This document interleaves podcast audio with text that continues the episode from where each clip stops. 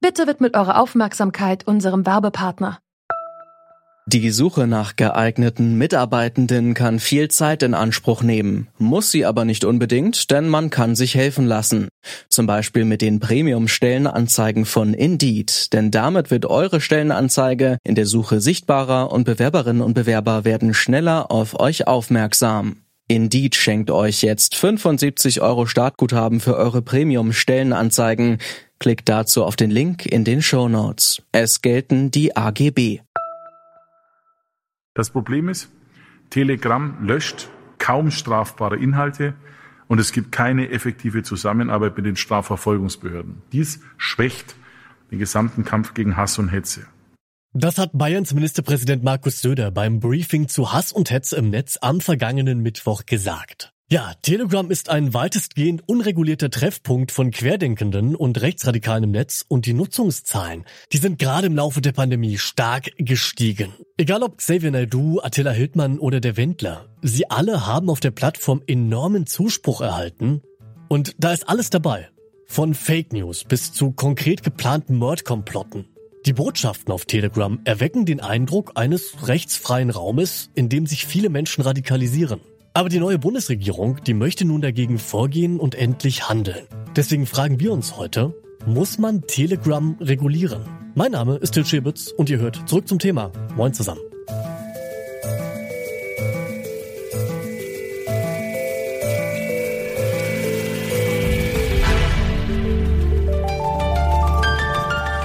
Zurück zum Thema. Gegen Hass und Hetze im Netz soll eigentlich das Netzwerkdurchsetzungsgesetz helfen, das, da es so ein Wortungetüm ist, auch kurz NetzDG genannt wird. Dadurch werden Plattformen wie YouTube oder Facebook verpflichtet, Beschwerden der Nutzenden über Hate Speech und andere strafbare Inhalte zu prüfen und gegebenenfalls an die Strafverfolgungsbehörden zu übermitteln. Allerdings gelten Messenger-Dienste wie Telegram und WhatsApp bis jetzt noch nicht als Social-Media-Plattform und deswegen gilt das NetzDG für sie aktuell noch nicht. Aber das könnte eine Gesetzesnovelle nun ändern. Und welche Teile von Messengern wie Telegram unter das NetzDG fallen sollen, das hat mir Chan Jo Yoon erklärt. Er ist Jurist und Experte für IT-Recht. Ja, da haben wir genau die wichtige Abgrenzung, dass In-Real-Kommunikation weiterhin geschützt sein soll und es auch weiter, weiter sein wird, aber dass öffentliche Netzwerke, also Gruppen, öffentliche Channels, in denen man an eine unbestimmte Vielzahl von Personen Nachrichten rausschickt, die sollen unter das NetzDG fallen und sollen auch reguliert werden, wenn dort Straftaten begangen werden. Ist das NetzDG überhaupt das richtige Tool, um auch Messenger-Dienste in die Pflicht zu nehmen? Zunächst mal ja. Also zunächst ist das NetzDG der richtige Weg, um Regulierung und die Durchsetzung des deutschen Rechts überhaupt einmal zu statuieren. Und das NetzDG hat zwar nicht so viele Beschwerden hervorgebracht, wie man ursprünglich gedacht hat, aber es hat das Netz und die Kultur durchaus verändert. Wir sollten eigentlich froh sein, dass das NetzDG nicht zu viel Overblocking verursacht hat. Im Gegenteil, es hat Overblocking wahrscheinlich gar nicht befürwortet oder äh, gefördert. Es hat es allerdings auch nicht verhindert. Aber das ist eine etwas andere Diskussion. Wir haben das Problem, dass natürlich das Mittel mit Bußgeldern nicht funktioniert, wenn ein Messenger-Dienstebetreiber auf Bußgeldbescheide einfach nicht reagiert, weil ihm sagt, das ist mir völlig egal, was ihr da für Post verschickt in Deutschland. Trotzdem gibt es aber Möglichkeiten und da muss man jetzt ein bisschen kreativer sein, um Lösungen zu finden, wie man Telegram trotzdem dazu bringt, zu kooperieren und deutsches Recht anzuwenden. Es wird ja durch die aktuellen Hate Speech Fälle zum Beispiel auch vermehrt die Forderung laut Telegram einfach ja komplett zu verbieten.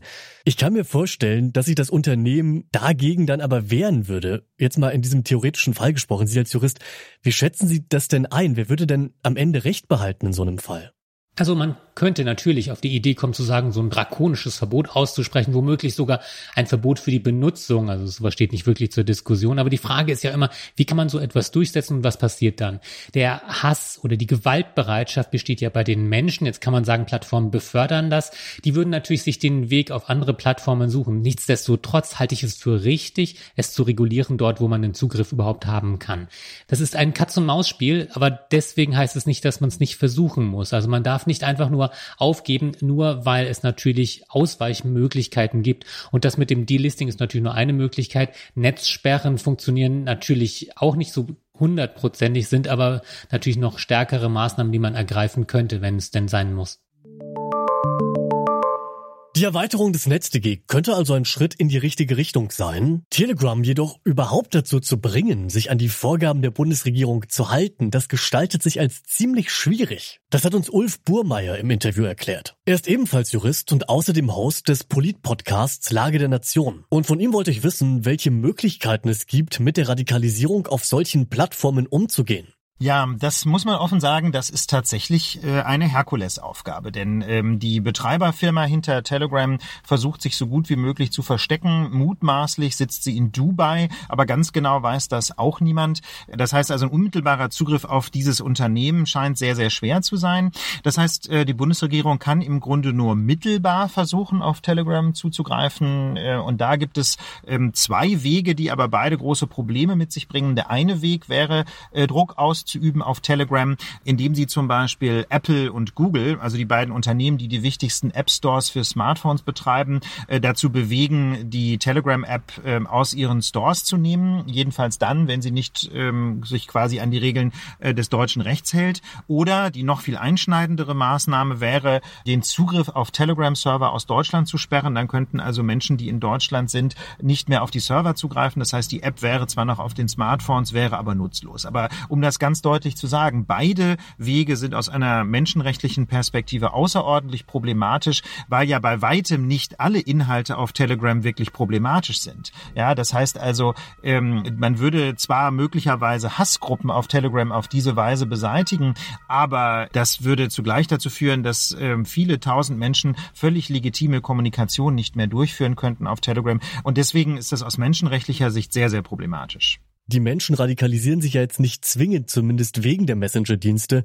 Die Ursachen liegen da ja eigentlich ganz woanders. Sollte sich die Politik also vielleicht lieber nicht an Telegram und Co., sondern an gesellschaftlichen Strukturen, sage ich mal, abarbeiten? Absolut. Äh, das ist ein ganz wichtiger Punkt. Telegram ist natürlich ähm, ein Problem, aber zugleich ein Symptom für eine gesellschaftliche Fehlentwicklung. Natürlich müssen wir auch gesellschaftlich gegen Radikalisierung und insbesondere gegen das äh, immer weiter um sich greifende Problem des Rechtsextremismus massiv vorgehen. Gerade im Freistaat Sachsen gibt es da Riesenprobleme, äh, weil immer die sogenannte Hufeisentheorie bemüht wird. Es wird immer darauf hingewiesen, der Linksextremismus sei ja auch schlimm und unterm Strich macht man dann so gut wie gar nichts. Ähm, das muss ein Ende haben. Also die Politik Politik muss bundesweit erkennen, dass das zentrale Problem in Deutschland der Rechtsextremismus ist und ähm, sich tatsächlich konzentrieren darauf, den aktiv zu bekämpfen durch Polizeiarbeit, aber natürlich auch durch demokratische Bildungsarbeit. Aber das äh, eine zu tun bedeutet ja nicht das andere zu lassen, denn äh, die Arbeit äh, an äh, quasi einer demokratischen Bildung, ja an politischer Bildung, ist natürlich eine langfristige Aufgabe, eine Mammutaufgabe. Und ähm, gegen die Radikalisierung in sozialen Netzwerken muss man jetzt kurzfristig vorgehen. Und ähm, insofern finde ich es wichtig, dass man Telegram dazu bringt, äh, rechtsstaatliche Regeln einzuhalten. Das dient übrigens nicht nur der Bekämpfung des Rechtsextremismus, sondern es gibt ja alle möglichen sozialen Fehlentwicklungen, die natürlich natürlich ihren Niederschlag finden dort, wo die Menschen miteinander kommunizieren, also zum Beispiel auf Telegram. Und ähm, da ist Telegram auch nur ein Beispiel für viele andere, nur eben zurzeit nicht so bedeutende Dienste, die natürlich auch alle ihre großen Probleme haben. Also ich glaube, da wäre aus meiner Sicht ein Signal wichtig am Beispiel Telegram, dass tatsächlich äh, die Bundesregierung und idealerweise auch die Europäische Kommission nicht davon abrückt, äh, dass alle Apps, die in Europa benutzt werden, auch tatsächlich den Anforderungen des europäischen Rechts genügen müssen.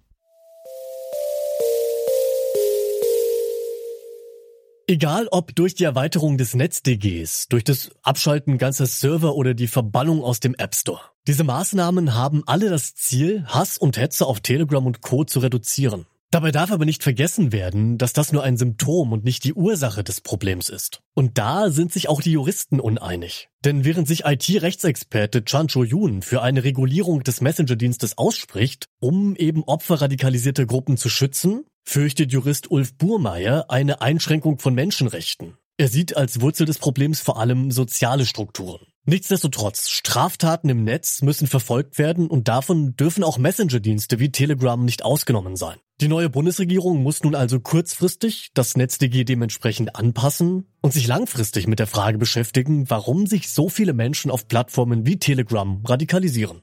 Zum Schluss noch ein Hinweis in eigener Sache. Wenn ihr auf hintergründige Nachrichten steht und Zusammenhänge besser verstehen wollt, dann entdeckt unseren preisgekrönten Podcast zurück zum Thema doch zum Beispiel mal mit Alexa. Fügt dafür einfach den Zurück zum Thema Skill in eurem Amazon-Account oder in eurer Alexa-App hinzu und fragt dann, Alexa, was ist meine tägliche Zusammenfassung? Oder Alexa, spiele Nachrichten. Dann hört ihr, wie wir jeden Tag ein Thema aus Politik, Kultur und Gesellschaft für euch in 10 Minuten aufbereiten.